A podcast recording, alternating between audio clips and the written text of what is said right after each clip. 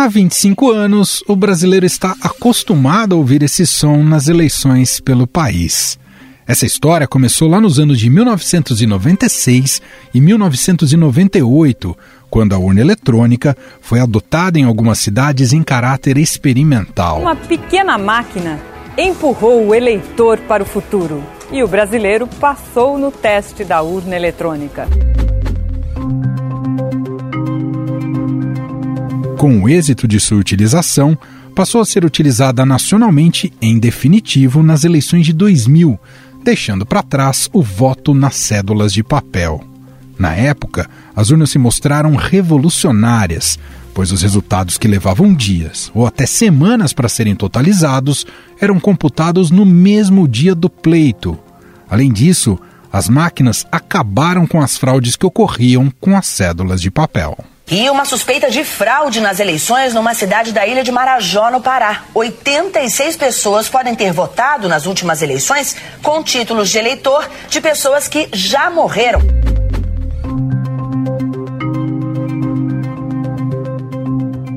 Você pode não se lembrar, mas era comum a introdução de votos extras nas urnas, a marcação posterior em votos originalmente em branco e eleitores votando no lugar de outros.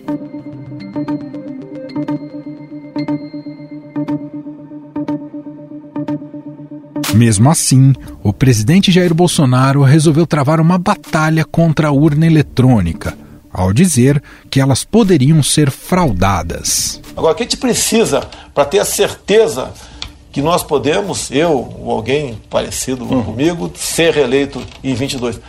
Precisamos do voto impresso. Nós não podemos é, continuar nessa suspeição de possível fraude por ocasião das eleições.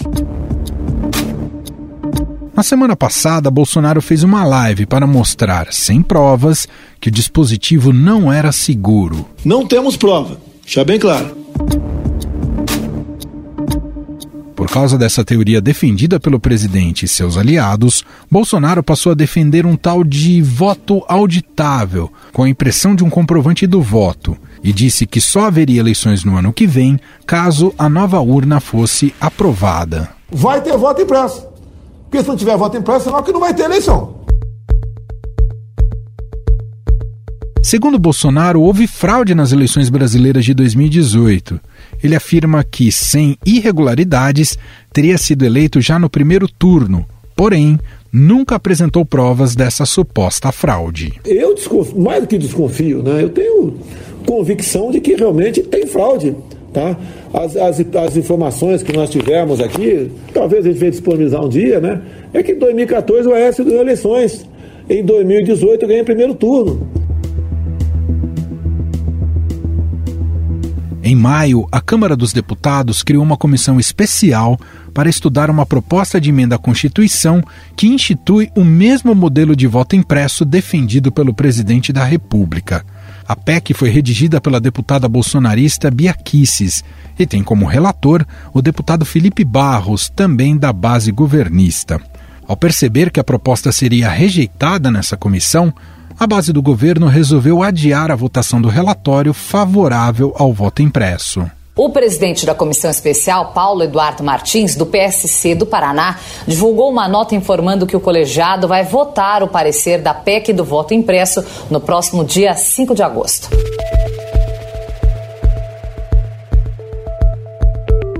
O Tribunal Superior Eleitoral, responsável pela organização das votações brasileiras, refuta as acusações de vulnerabilidade do sistema eletrônico. Desde 1996 jamais se documentou na vida brasileira um episódio de fraude. Segundo o TSE, a cada eleição que passa, as camadas de segurança das urnas eletrônicas são reforçadas. Partidos políticos, órgãos do poder público e entidades da sociedade civil são, de tempos em tempos, convidados a acompanhar e fiscalizar a tecnologia. Além disso, o TSE aponta alguns inconvenientes na adoção do voto impresso. As chances de fraude, o grande esquema logístico montado para garantir o transporte e o armazenamento seguro dos votos, e ainda o risco de judicialização das eleições.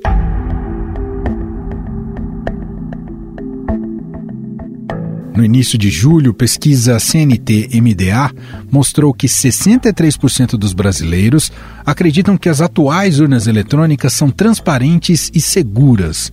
O Instituto ouviu 2 mil pessoas entre os dias 1 e 3 de julho em 137 cidades de 25 unidades da federação. O atual presidente do Tribunal Superior Eleitoral, Luiz Roberto Barroso, o vice-presidente da corte, Edson Fachin, e todos os ex-presidentes do tribunal, desde 1988, assinaram uma nota pública nesta segunda-feira em defesa do modelo das eleições no Brasil. Inclusive, na volta dos trabalhos no TSE, o ministro Barroso afirmou que ameaçar a realização das eleições é uma conduta antidemocrática. Conspurcar o debate público com desinformação, mentiras, ódio e teorias conspiratórias é conduta antidemocrática. Nesta terça-feira, o presidente Jair Bolsonaro rebateu e voltou a atacar o presidente do Tribunal Superior Eleitoral, Luiz Roberto Barroso. O que eu falo não é um ataque ao TSE ou ao Supremo Tribunal Federal. É uma luta direta com uma pessoa apenas, ministro Luiz Barroso, que se arvora como dono da verdade. Não é uma briga de que, que é mais macho. Mas aqui não abro mão de demonstrar quem respeita ou não a nossa Constituição. Afinal, as urnas eletrônicas são confiáveis? O professor da disciplina Computação Forense na USP e membro do Subcomitê de Tecnologias Eleitorais da Sociedade Brasileira de Computação, Mário Gaziro, explica aqui para a gente no podcast que atualmente as urnas podem ser auditadas, porém este processo é feito somente por pessoas técnicas do TSE por meio de softwares. Porque a resposta, na verdade, é que ela é auditável por software, por mecanismos de software, mas não é auditado sem esses mecanismos de software. É, os dois lados que reclamam, tá, reclamam com uma certa razão. Tá? Quem reclama que ela não é auditável, clama que não existe uma maneira de auditar sem conhecimento técnico, né?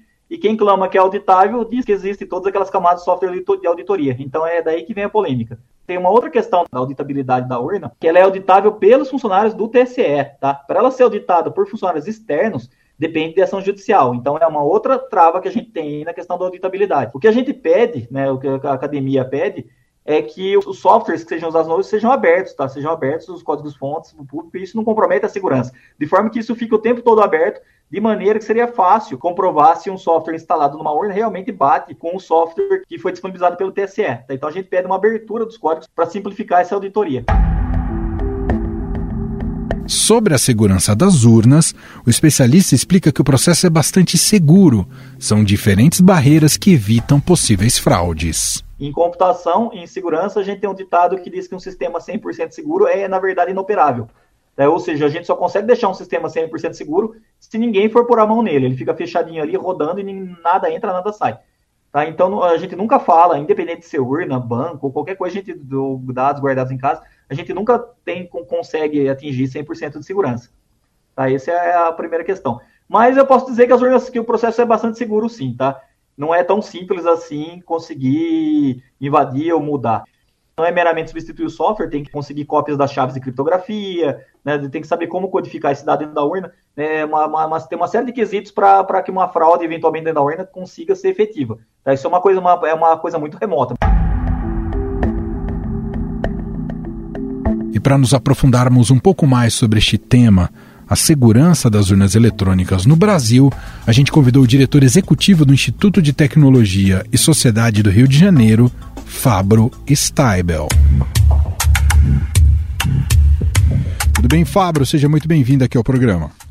Muito obrigado pelo convite.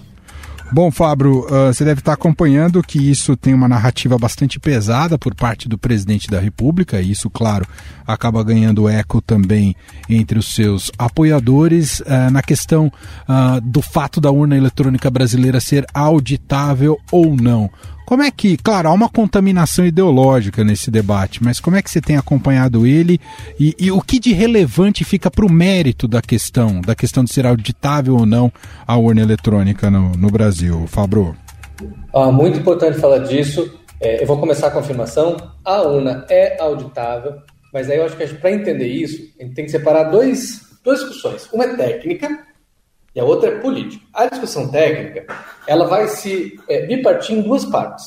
A primeira diz que primeiro você tem o voto é, que você escreve e depois você digitaliza. E a outra versão vai fazer o seguinte: não, primeiro você digitaliza e depois se imprime. Né? Depois você produz a prova física. A urna eletrônica, o primeiro voto, aquela intenção do eleitor, é digital e depois imprime o boletim de urna. Aquelas pessoas que querem a outra coisa, elas vão querer que primeiro você escreva e aí você digitalize. Nas eleições americanas, pessoas devem lembrar aí que tinham vários sistemas, os dois conviviam e tudo bem. É, então, o debate sobre o voto impresso é legítimo. Agora, isso não está relacionado à urna ser segura ou auditável, alguma coisa assim. O que torna a urna segura e auditável é um conjunto de protocolos que a gente pode dizer que ela é segura. Então não é sobre a impressão, é sobre o conjunto de protocolos. A urna eletrônica ela é segura. O voto é, impresso ou o voto por cédula, ele é seguro fora do Brasil. No Brasil não seria. Então vamos pensar, por exemplo, o voto em célula na Inglaterra. Na Inglaterra você não tem PCC, você não tem comando vermelho, você não tem voto em cabresto, você não tem várias dificuldades. Qual que é o grande caso de fraude que aconteceu na Inglaterra? Foi pelo voto por correio. Vou tentar imaginar para quem não é do Brasil, tá? E o carteiro, ele ia entregando a célula de voto na porta das pessoas, e aí passava alguém recolhendo esse voto que era deixado para fora e votava uma das pessoas. Isso seria impensável no Brasil. Na Inglaterra, não deu tanto problema, mas esse caso deu, eles mudaram o procedimento. Então, esse conjunto de protocolos, ele tem que endereçar os desafios da eleição. Então, voltando ao ponto principal, a urna é auditável? Sim, a urna é auditável. Os protocolos que regem ela são públicos, os testes são públicos. É impensável de você imaginar uma forma em larga escala de violar a urna eletrônica ou de você manipular o voto. Não vai acontecer com FOB, com um celular, com uma pessoa, etc. Poderia acontecer lá em cima, em quem faz a urna. Mesmo assim, tem vários mecanismos. Então, dizer que a urna não é segura é tecnicamente incorreto. Em relação à apuração, é onde se apresenta a maior possibilidade de, de vulnerabilidade em relação ao sistema do TSE, Fabro? Olha, eu acho que a maior vulnerabilidade, olhando o histórico do Brasil, está fora da sessão eleitoral. Por isso que a gente regulamenta quem que pode transportar eleitor. Por causa da boleia do caminhão, que a gente sabe que você pegava as pessoas que trabalhavam para você e levava para votação. Né? A maior influência está em áreas onde a polícia tem pouco controle e onde você pode obrigar as pessoas a votar de uma forma A ou uma forma B. E se você tiver uma forma de saber se a pessoa votou ou não, aumenta a pressão ou o risco desse tipo de, de, de, de fraude. Né? Uhum. Então, a maior parte da fraude está fora. Há risco da fraude na urna e na sessão? Sim. Primeiro é o mesário. Até 84, os mesários eram uma grande fonte de fraude. Então, quem era mesário era cooptado para é, preencher voto no nome dos outros, para colocar papel na urna e etc. Foi feita uma limpeza nos protocolos, os mesários melhoraram horrores. Aí depois a questão no registro, né? De você inventar o eleitor. E aí você faz um cadastro eleitoral muito mais robusto, agora tem até a digital, a biometria, isso reduz drasticamente a fraude. Por que, que eu estou batendo nisso antes de entrar na urna? Porque esse conjunto de protocolos é o que faz a, a eleição ser segura. Quando a gente pensa na urna, a urna é o momento onde você converte a sua manifestação em um voto para um outro. Há várias formas de você fraudar essa eleição. Então, o que, que você faz? Você desenha todas elas e você cria fórmulas para que isso não aconteça. Seja voto impresso, seja voto papel. E a gente não pode esquecer o que vem depois. Porque o, a, o, os dois grandes problemas do voto impresso, como tem sido discutido nesse momento é, por quem defende, é, primeiro voto impresso em si, a ideia é que você sai da urna com o voto, isso é péssimo para compra de voto, né? Eu te entrego o voto, você ganha 50, e depois a contagem. Como é fácil de você ter fraude na contagem, naquela contagem pública dos votos que está sendo colocado assim. Isso sim é um foco de muita fraude. Por quê? É, um, é, é em escala, é feito com divergência, é muito complicado esse processo. Então, nós temos um sistema hoje que é auditável e correto. Ele pode ser melhor? Deve. Ele deve ser auditado por segurança? Deve sempre. O que não dá para a gente imaginar é que é inseguro hoje que as eleições não são listas. Não, as eleições são seguras.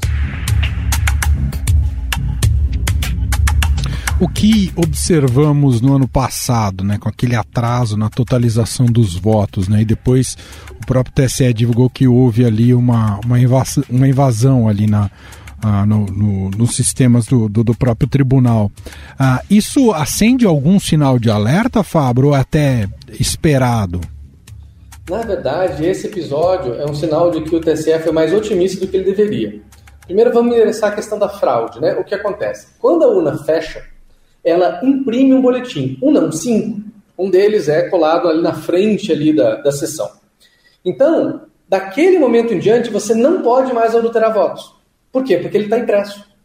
Então, aquela contagem final, ela vai ter aquela urna e tem que bater daquela imagem que tem cinco cópias impressa na porta.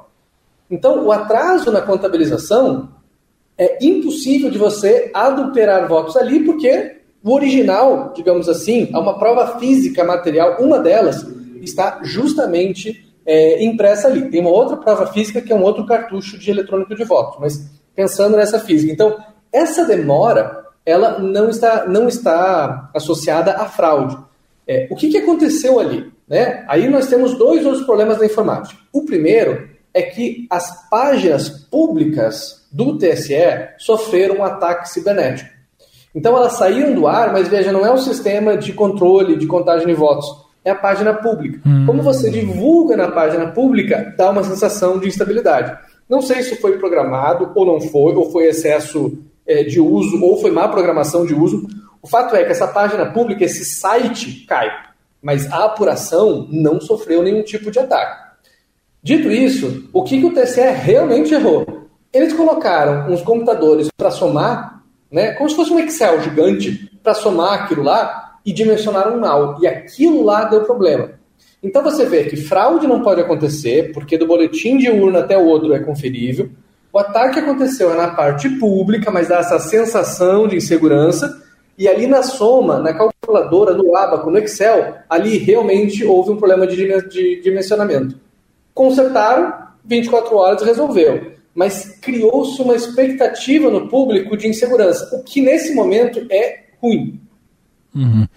O Fabro, claro que agora a gente tem uma, uma contaminação ideológica no debate que muitas vezes é, acaba nos tirando um pouco o foco e às vezes a qualidade de um debate que poderia ser importante sobre aperfeiçoar o nosso sistema eleitoral, o nosso sistema de voto.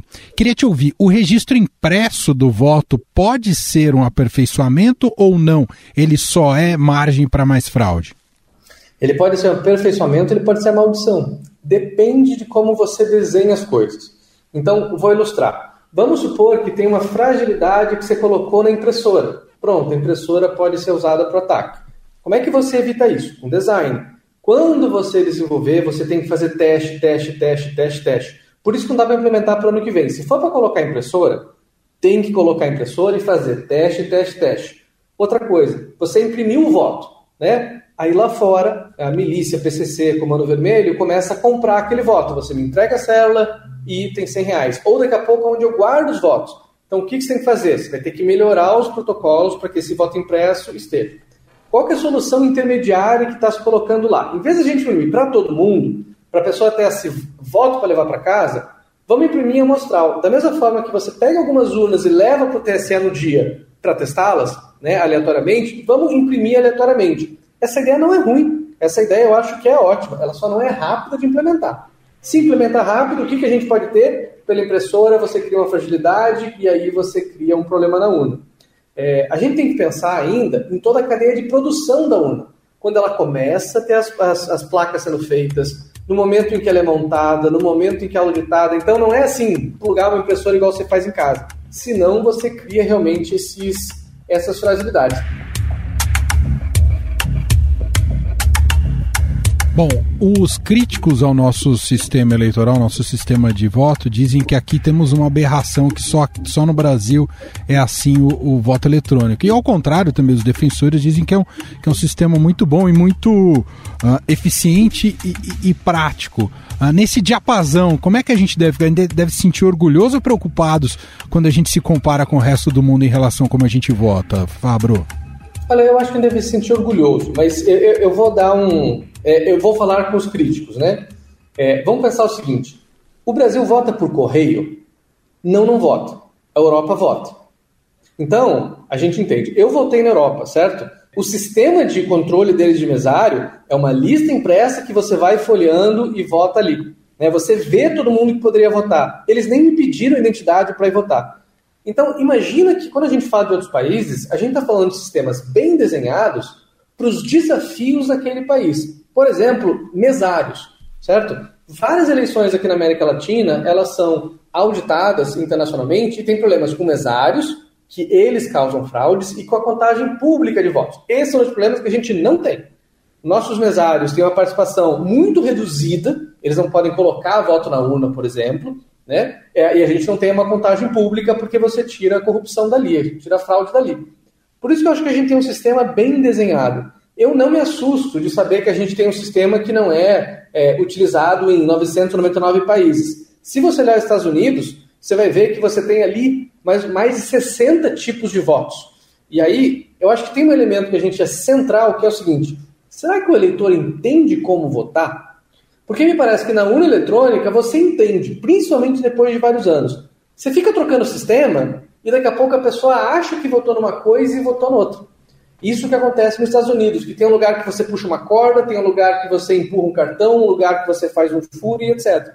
A estabilidade do sistema, num país tão desigual como no Brasil, que você tem que pensar na inclusão de pessoas cegas, você tem que pensar em pessoas idosas e etc., é o que faz esse sistema ser muito eficiente. Bom, para a gente fechar, Fábio, claro que esse debate que tem sido muito patrocinado aí, pelo, mobilizado pelo presidente Bolsonaro, muitas vezes tem outra natureza que não é a natureza do mérito em si da questão do, do nosso sistema uh, eleitoral, mas está posto, né? E o Brasil está debruçado sobre isso. Existe aí um desafio para o Congresso uh, sobre qual, qual, vai ser o futuro em relação a isso. Uh, dito isso, Fábio, é, você até falou um pouco sobre prazos aqui na nossa conversa. Pensar que a gente tem pouco mais de um ano para a eleição de 2022, qualquer mudança radical é um, é, é, é, um risco se, se tiver que ser implementada até outubro do ano que vem? É um risco alto, na verdade é impossível. Né? Se a gente fala impossível, aí vão falar, mas tem que fazer de qualquer jeito. A gente vai dar gambiarra e jeitinho. Porque, veja, você está falando de um sistema que envolve licitação, você está falando de um sistema que envolve auditoria, você está falando de um comércio internacional de peças, de você tem que limpar as peças quando elas chegam aqui. É, e você tem que fazer treinamento, implementação, você tem que pensar na impressora que não vai funcionar, você tem que pensar em todas as situações que podem dar errado. Implementar isso em um mês, porque é o que a gente espera ter, né? Em outubro eles falam mudou, e aí daqui a no outro agosto você está com as urnas é, prontas para votação, é muita irresponsabilidade. É basicamente impossível. Muito bom. Nós ouvimos aqui o Fábio Steibel, ele é diretor executivo do ITS, Instituto de Tecnologia e Sociedade. Fábio, mais uma vez, muito obrigado aqui e nos atender. Um grande abraço para você. Um abraço, é sempre um prazer. Muito obrigado.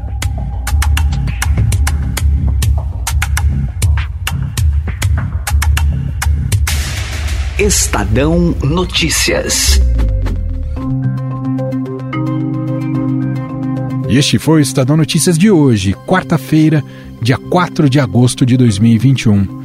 A apresentação foi minha, Emanuel Bonfim. Na produção, edição e roteiro, Gustavo Lopes, Jefferson Perleberg, Júlia Corá e Ana Paula Niederauer. A montagem é de Moacir Biasi e o nosso diretor de jornalismo, João Fábio Caminuto. Escreva para gente no e-mail podcast@estadão.com. Um abraço para você e até mais.